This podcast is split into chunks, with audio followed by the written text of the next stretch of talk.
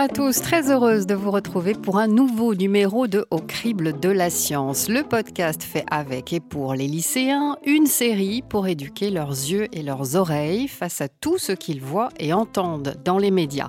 Aujourd'hui, on ouvre notre volet sur le monde mystérieux de l'intelligence artificielle.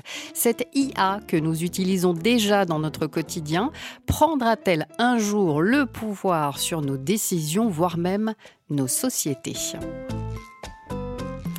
Deux invités sont en ligne avec nous pour en parler. Yevgenia Volkova, doctorante en droit au département IDETCOM de l'Université Toulouse 1 Capitole. Vous travaillez, Yevgenia, sur les questions juridiques et éthiques de l'IA ainsi que sur la ville intelligente. Bonjour à vous. Bonjour Sophie. Avec nous également Denis Benoît, professeur honoraire en sciences de l'information et de la communication, chercheur. Vous avez dirigé le cercle d'études et de recherche en information et communication, le CERIC, aujourd'hui l'ERAS CERIC de l'université Paul Valéry, Montpellier 3. Bonjour à vous. Bonjour, bonjour à tous. Et bienvenue au crible de la science entre l'homme et l'IA qui décide? Tout d'abord, euh, qu'est-ce qui est réellement euh, l'intelligence artificielle? Pour moi, c'est euh, comme une sorte de programme qui a pour but de prendre des décisions assez autonomes. En fait, on a l'habitude des intelligences artificielles comme Siri, Alexa ou Google Home, mais il y a des intelligences artificielles plus basiques qui existent depuis longtemps, comme par exemple la calculatrice. Pour moi, là où ça devient presque intrusif, intrusif et même effrayant, enfin, c'est le degré de perfection que ce système a atteint, quoi. Des fois, je me, me rends même pas compte que j'avais dit ce mot et euh, je reçois une pub et je dis, mais j'ai jamais parlé de ce truc, euh, j'ai juste pensé et ça apparaît. Quoi. Pour reprendre l'exemple du GPS, le chemin qu'il nous propose, euh, on n'est pas forcément obligé de le suivre. Pour moi, il y a une nuance à faire entre la prise de décision consciente ou juste que la machine ne laisse pas le choix. Moi, je me demandais si l'intelligence artificielle peut être plus intelligente que l'homme. Ben, le statut qu'on octroierait à une intelligence si, si, elle atteint un certain niveau de conscience. Je pense qu'il faut mettre des limites à juste jusqu'où la machine peut euh, prendre des décisions. Jusqu'où la machine peut prendre des décisions, dit un des élèves de terminale générale du lycée Déodat Sévrac, que nous sommes allés donc rencontrer à Toulouse. Yevgenia Volkova, dans quel domaine elle est utilisée aujourd'hui, cette IA euh, oui, l'intelligence artificielle, effectivement, elle est utilisée euh, dans plusieurs domaines. Par exemple, dans le domaine de transport, afin de contrôler des véhicules autonomes ou encore euh, en matière de santé afin de prédire des maladies ou encore fournir euh, des recommandations de traitement personnalisés ou par exemple dans le, dans le domaine de e-commerce euh, afin de faire des recommandations d'achat personnalisés ou proposer des publicités. dans le domaine de vidéosurveillance afin de surveiller la sécurité d'espace public euh, L'IA est encore utilisée dans le domaine euh, de secteur, euh, dans le domaine bancaire et financier pour aider à des décisions d'accorder un prêt mhm. ou encore de détecter des opérations frauduleuses. Et, et, un autre domaine, c'est le domaine de droit, afin de donner un conseil juridique ou prédire le récidive. Mais bien sûr qu'il il y a d'autres domaines qui existent. Et, oui, en fait, finalement. largement utilisée, il est largement présenté dans la vie quotidienne. Oui, c'est ça. Elle est présente partout. Alors, l'IA, on le comprend, elle aide à prendre une décision. Elle propose en tout cas des réponses. Et nous autres humains, eh bien, on a un petit peu tendance à faire confiance à la machine. Ce qu'elle propose ne peut pas être faux puisque c'est programmé.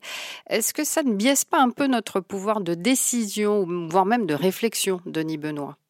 En fait, la, la technologie numérique contemporaine est efficace extrêmement efficace. J'irais même jusqu'à dire affreusement efficace. Et les, facultés de prédiction de l'IA, juste euh, mmh. phénoménales. Mmh. Pour prendre un, unique exemple, le, chercheur Miguel Benassaya, que je proposerai donc de, certaines références tout à l'heure, explique euh, que, que, Google a mis en place un système d'observation de la façon dont quelqu'un utilise sa carte de crédit pendant un an capable de prédire à 85% de certitude si la personne allait divorcer dans les trois ans à venir. Par rapport à l'usage de la carte de crédit. Voilà. Ah oui. L'usage de la carte de crédit, on étudie pendant euh, un an la façon dont on s'en sert et on peut déterminer si à trois ans la personne divorce ou non. Voyez un peu la, capacité de prédiction des calculs de, l'IA. En fait, ce qui se passe, c'est que la machine compile en masse des microdonnées, notamment les achats en ligne, les sites consultés, les déplacements, elle les corrèle à l'aide d'algorithmes et, in fine, elle produit des analyses d'une précision et d'une fiabilité déconcertante. Mmh Alors, je vais citer, je vais un peu lire, mais pas beaucoup, je cite Benassayag. Pour lui, et moi je, je le rejoins parfaitement, ces analyses réduisent l'individu à ses micro-comportements sans qu'il y ait un sens global. Il n'y a plus ni individu, ni population, ni communauté. Il existe des profils, des avatars virtuels. Mmh je cite toujours, le problème réside dans le fait que si les modèles obtenus sont souvent en mesure de prévoir les fonctionnements, ils sont en revanche incapables de les comprendre.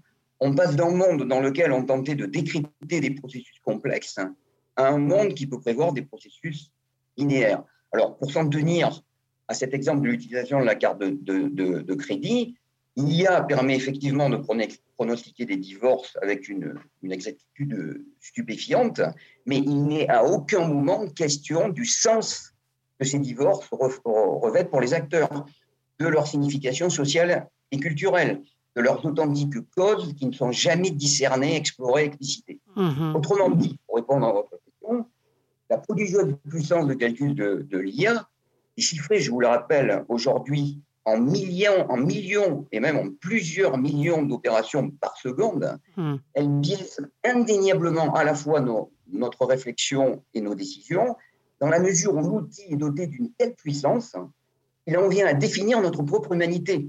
En l'occurrence, c'est l'humain qui spécule sur l'humain par l'intermédiaire de ces outils qu'il a conçus fabriqués, mais qui à présent sont dotés d'une telle efficience qu'ils en viennent à décider pour nous et par suite, peu ou prou, à nous spécifié. Alors, au lieu de nous découvrir et de nous comprendre dans notre complexité, on peut sans aucun doute reprocher à ces calculateurs dits intelligents de nous rationaliser, nous normaliser, nous formater et nous enfermer dans des cercles vicieux qui nous condamnent finalement à nous copier, à nous reproduire tel que modélisés dans un type donné de société. Soit à ce jour, j'insiste, une forme ultra-libérale comprise au, sens le plus polémique de l'expression, dans laquelle l'économie n'est plus au service des hommes, eux-mêmes se retrouvant au service de l'économie. Les biais, on les évoquait il y a quelques minutes, c'est une notion importante quand on parle euh, d'IA, Yevgenia Volkova, puisque c'est précisément ce qui peut poser problème. Les algorithmes ont des biais, ça je l'ai appris en parlant avec vous. Est-ce que vous pouvez nous expliquer de quoi il s'agit, Yevgenia? Euh, Les systèmes d'IA, euh, en fait, sont développés à partir de données issues d'activités humaines.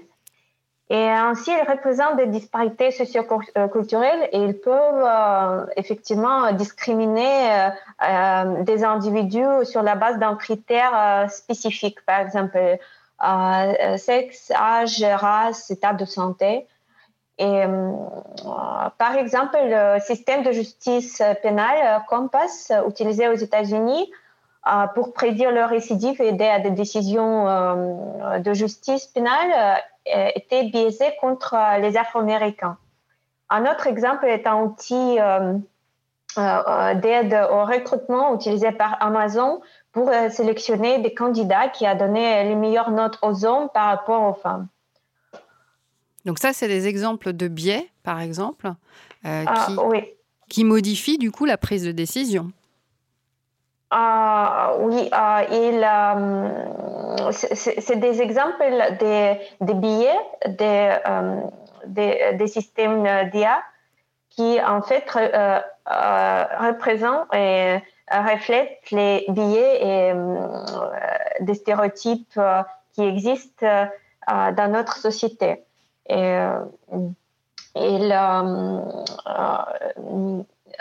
le problème, c'est qu'en fait, euh, euh, comme j'ai déjà dit, euh, les systèmes d'IA sont généralement développés à partir de données issues des décisions humaines mhm. ou encore, et,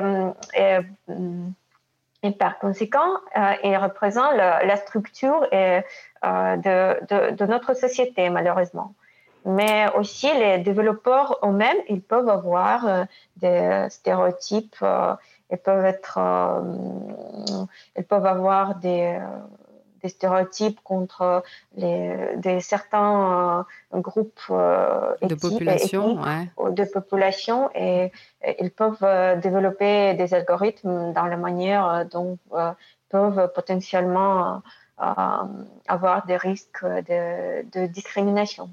Et vous me disiez, Yevgenia, quand on préparait cette émission, qu'il y a aussi ce qu'on appelle l'effet boîte noire. Et ça, on le retrouve dans des systèmes d'algorithmes basés sur le fameux deep learning, l'apprentissage profond. Alors, ce sont des systèmes qui sont déjà présents dans notre vie quotidienne, Yevgenia Volkova. Est-ce que vous pouvez nous donner des exemples et nous expliquer quels risques cela présente? Ah, oui, la notion d'une boîte noire euh, signifie que nous, nous, ne pouvons pas comprendre la logique et les raisons derrière euh, euh, une décision algorithmique. cette opacité d'IA peut être présente pour préserver la propriété intellectuelle, le secteur d'affaires, le secret d'affaires, la sécurité nationale ou encore la vie privée. Euh, l'opacité peut résulter d'un manque de connaissances techniques ou encore euh, de la complexité du modèle d'IA. Mhm. Par exemple, euh, les algorithmes de recommandation d'actualiser de Facebook. ce modèle ont des performances élevées, mais les utilisateurs ne peuvent pas contrôler les décisions algorithmiques et peuvent à peine comprendre pourquoi ils voient un tel contenu. Même les les employés de Facebook euh, ne peuvent pas clairement expliquer quels facteurs ont conduit à ce que euh, les nouvelles euh, soient affichées d'une certaine manière pour une certaine personne. Nous pouvons aussi mentionner le logiciel Deep Patient qui a été utilisé par les chercheurs à New York afin d'anticiper les maladies comme la schizophrénie, ce qui est difficile en fait pour les médecins. Euh, cependant, le logiciel n'a fourni aucune explication sur la méthode de détection. Un autre exemple est un chatbot Tay de Microsoft. Mhm. Euh, il a été destiné à engager les utilisateurs dans un dialogue sur Twitter en, en imitant le style d'une adolescente. Au début, euh, le chatbot s'est engagé de manière inoffensive, mais après quelques heures, il a commencé à, à, tweeter des choses très offensantes. Et euh, en fait, personne n'a pu expliquer pourquoi elle s'est développée de cette manière. Et à la fin, Microsoft il a été obligé à, suspendre euh, ce, chatbot, le, compte sur Twitter. Hmm. Euh, et, en, effet, il existe un, dilemme entre la nécessité de créer un système d'IA compréhensible par les individus et de préserver ses performances. C'est un, vrai dilemme qui, doit être résolu. Euh. Ouais. Denis Benoît, on est loin là quand même de la simple simulation. Vous, vous parliez de caricature tout à l'heure des raisonnements humains. Euh, on en vient à ce que disait le lycéen dans le témoignage, jusqu'où la machine peut prendre des décisions? Alors j'ajouterais juste, euh, j'ajouterais juste à ce qui a été dit que il y, a, cette dimension de rapidité du calcul de la machine, qui mm. calcule donc avec des milliards d'opérations par seconde, ne serait-ce que pour refaire le calcul, sans même parler d'explication, pour simplement refaire le calcul effectué par la machine, imaginez le nombre d'années il faudrait un chercheur, un chercheur bah, humain. C'est là où on peut dire qu'elle est plus intelligente que nous, parce que nous, on n'est pas capable de faire ça, nous, cerveau humain. Alors, est-ce qu'elle est vraiment intelligente dans la mesure où elle se limite à du simple calcul? Mhm. C'est toute la question, en fait. Est-ce qu'on peut parler d'intelligence à proprement parler lorsqu'il s'agit uniquement pour ces, algorithmes de calculer? Enfin, on peut, je, vais, évoquer un petit peu cette, cette question. Euh, jusqu'où la machine peut prendre des décisions à mon sens, il n'y a pas vraiment de, limite au pouvoir de décision des, machines. Et certains chercheurs parlent du reste de gouvernementalité algorithmique. Euh, par exemple, j'ai trouvé un article de, la juriste euh, Antoinette Rouvroy et du philosophe Thomas Berns qui répertorie les trois temps de ce mode de gouvernementalité. Hum. Récolte automatisée de, de données via nos utilisations quotidiennes, ces données sont non triées. Hum, chacune est abstraite du contexte de sa survenance. Elle est expurgée de toute signification propre et donc elle apparaît absolument objective. Mhm. Ensuite, traitement automatisé par ce qu'on appelle le data mining, qui tend à faire émerger des corrélations entre les données. Et enfin, l'usage de ces connaissances probabilistes et statistiques, par exemple pour suggérer des, achats en ligne. Mhm. Alors, euh, on voit Rouvroy et, et Berne citent, ça me paraît intéressant, l'ancien rédacteur en chef de la revue euh, Wired, célèbre magazine américain. Je vais vous, couper, Denis Benoît, parce qu'il va falloir enchaîner sur la seconde partie de l'émission. En tout cas, on a bien compris la complexité de l'intelligence artificielle déjà dans ses niveaux et, euh, qu'elle fait aussi partie de notre quotidien. L'intelligence artificielle sera en tous les cas euh, dans notre futur. Au crible de la science. Au crible de la science.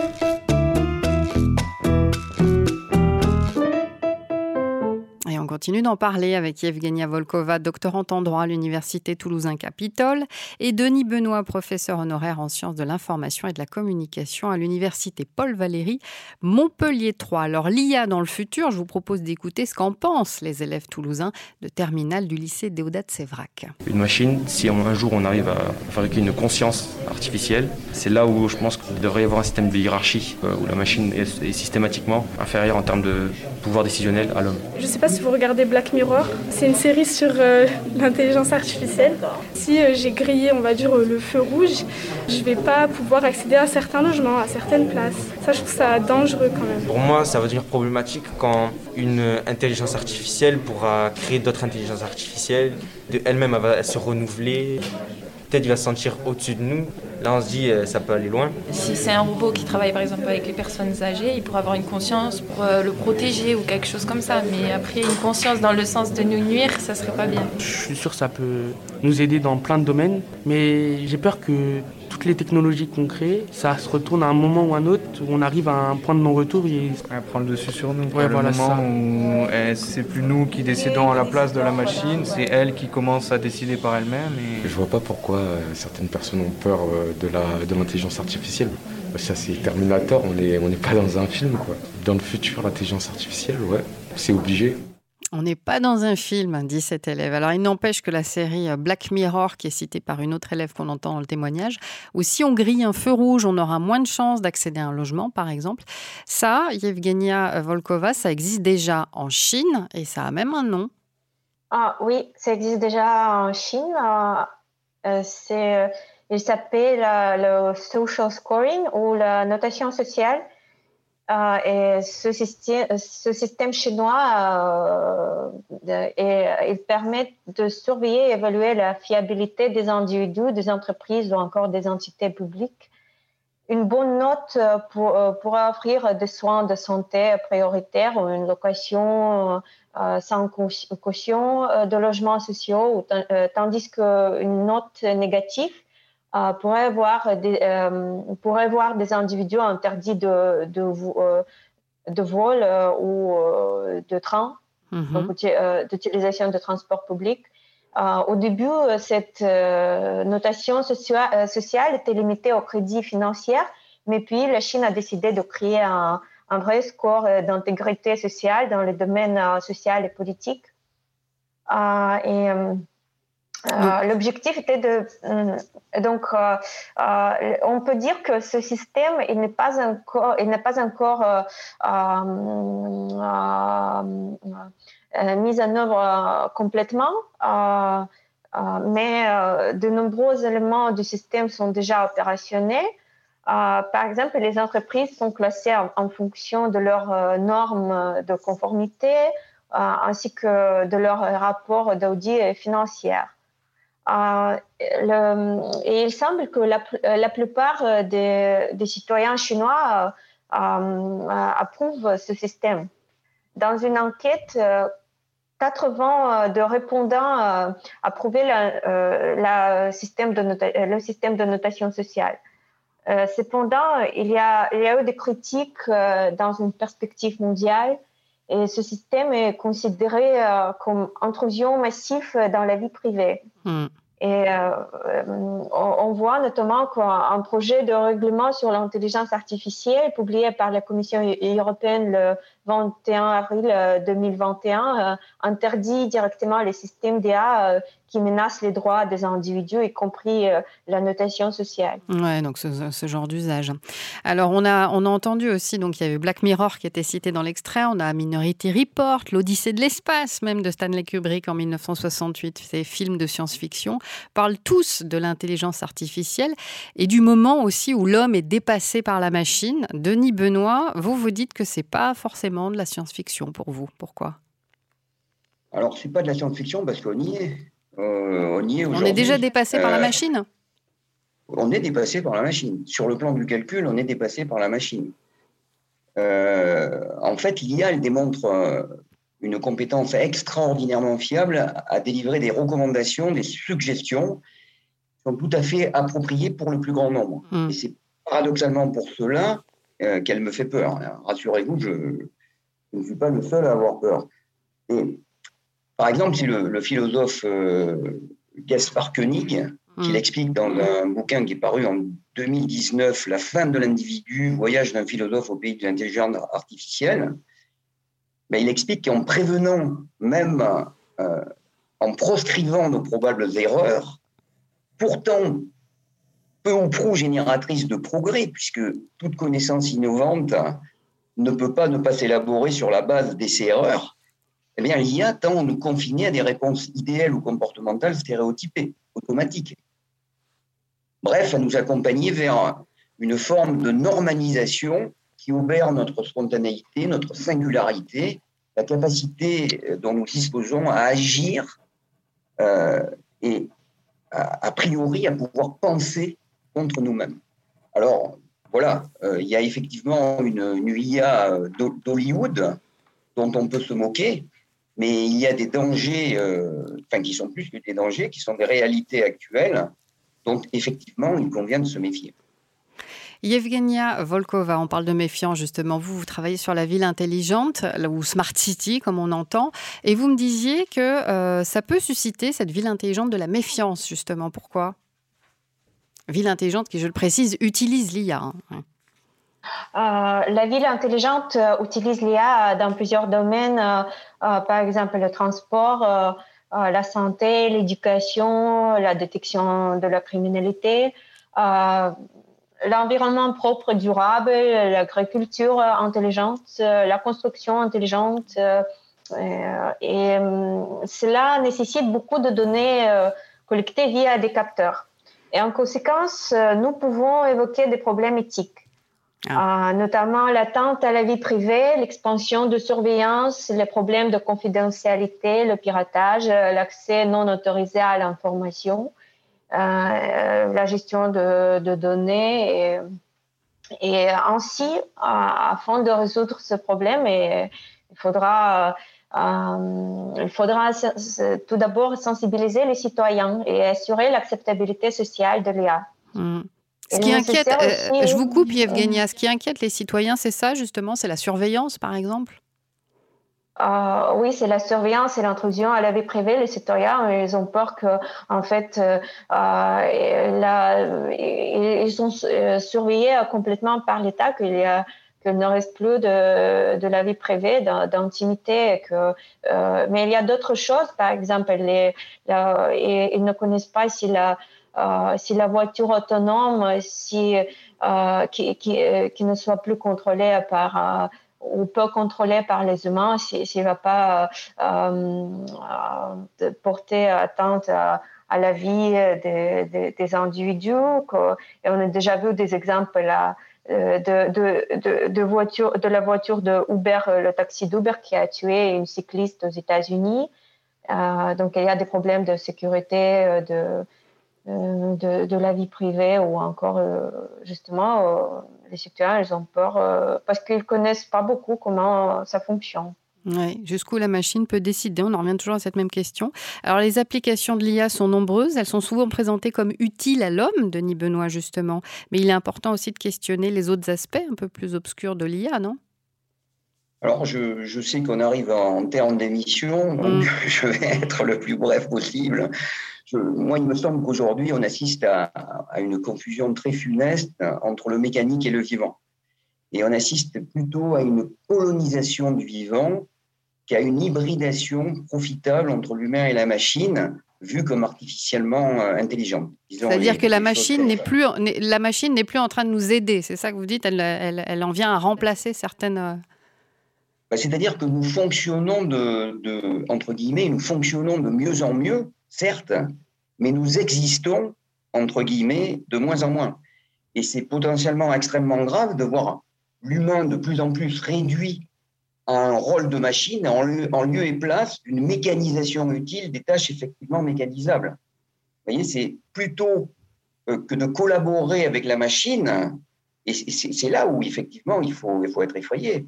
Eh bien, on est colonisé, notre humanité est colonisée par la machine, parce que rien ne s'oppose à, mécaniser des tâches mécanisables, bien entendu. Mmh. Ce qui devrait être le rôle de, de, de l'IA. Or, aujourd'hui, l'IA prend le pouvoir. Mm. Ça, c'est certain. L'IA prend le pouvoir. Yevgenia, est-ce qu'un jour on aura confiance euh, totale en, les IA ah, euh, il faudra pour ça qu'il y ait des règles, c'est ça, des règles oui, nous espérons, à moins il existe déjà des règles, euh, un cadre juridique et éthique de l'IA en Europe. Il est en cours de développement et, et en fait, le but est de prévoir une exigence de transparence et de la garantie d'un contrôle humain euh, chaque fois qu'un système d'IA a un impact important sur les mhm. droits et intérêts des individus. Euh, on peut citer par exemple les lignes directrices en matière euh, d'éthique pour une IA digne de confiance de la Commission européenne qui prévoit un principe d'explicabilité des systèmes d'IA il y a aussi le règlement euh, général sur la protection des données qui accorde euh, à l'individu le droit d'être informé d'une prise de décision automatisée et de ne pas faire l'objet d'une décision fondée exclusivement sur un traitement automatisé qui mhm. produit des, effets juridiques euh, pour euh, cet individu. Et il y a aussi la proposition de règlement sur l'IA de la Commission euh, européenne qui porte sur les systèmes d'IA au risque, par exemple le transport, le recrutement ou la migration ou encore la justice. Et l'idée est que ces systèmes devraient toujours être soumis à une surveillance ah, on vous a perdu euh, dans, la, dans la connexion, Yevgenia. Bon, en tous les cas, on aura compris que l'intelligence artificielle est une vaste question et qu'il n'y a pas une réponse à la question de qui décide entre l'homme et la machine. Finalement, il est surtout question euh, de l'usage que l'on fait et que l'on fera de cette IA. Et j'espère que cette émission aura contribué à donner des pistes de réflexion. Au crible de la science. Au crible de la science.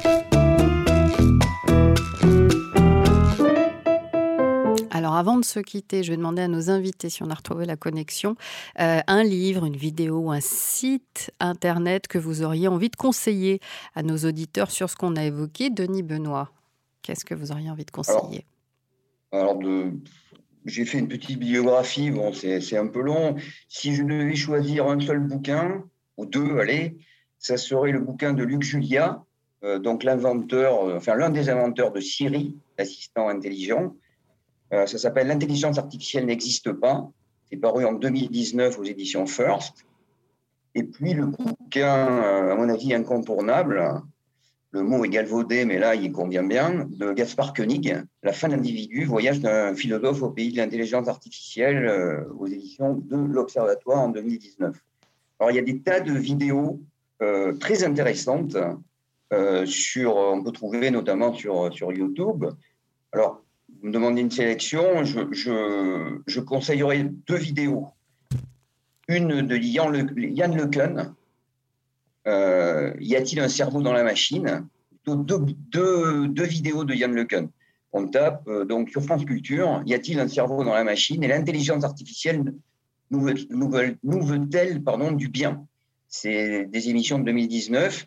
Et une autre, alors c'est le choix d'un romancier qui s'appelle Alain Damasio. Donc, une vidéo sur YouTube 2017, euh, Être ou ne pas être artificiel. Alors, juste noter que Damasio est un écrivain de science-fiction qui est notamment connu pour La Horte du, du Contrevent et les Furtifs. Et je conseille vivement à nos auditeurs la lecture de ce dernier bouquin, car outre sa qualité exceptionnelle en matière de science-fiction, il mêle un, ensemble de réflexions philosophiques, politiques, économiques, technologiques de très très haut niveau. Merci Denis Benoît. Evgenia Volkova, une référence à donner à nos, à nos lycéens. Ça peut être un livre, une vidéo ou un site internet, hein, ce que vous voulez. Euh, je conseille un livre et euh, un euh, documentaire. le livre il s'appelle Droit de l'intelligence artificielle sous la direction de Alexandra Bensamon et mhm. Grégoire Loiseau. il est sorti le 1er octobre 2019. Et euh, puis, euh, je conseille euh, le un, document, un, documentaire qui s'appelle I Human, l'intelligence artificielle et nous, sous la direction de Tonje Hessen Shea.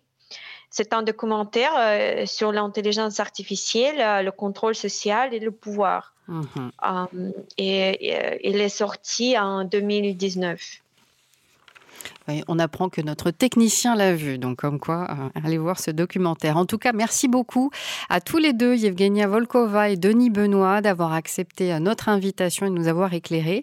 Et puis évidemment, un très grand merci aux élèves de terminale du lycée d'Audat-Sévrac pour s'être prêtés au jeu de la discussion sur l'intelligence artificielle au crible de la science continue sur le site explorer.univ-toulouse.fr où vous pouvez écouter, même réécouter ce podcast. Et vous y trouverez également les liens des références que nous avons citées dans cet épisode. Au crible de la science est également disponible sur la plateforme du Quai des Savoirs et sur Campus FM. Sophie Cholex et moi-même et j'ai été ravie, très heureuse de vous accompagner une nouvelle fois dans cet épisode de Au crible de la science, émission préparée avec Catherine Thève, à la technique Vincent Navarro, à la réalisation Arnaud Maisonneuve. C'est une coproduction de l'Université fédérale Toulouse-Midi-Pyrénées du Quai des Savoirs avec le soutien du ministère de la Culture en partenariat avec le rectorat de Toulouse, le CNRS, l'IRES, le Clémy et Campus FM. Gardez l'œil ouvert, l'oreille curieuse et l'esprit critique. À très bientôt.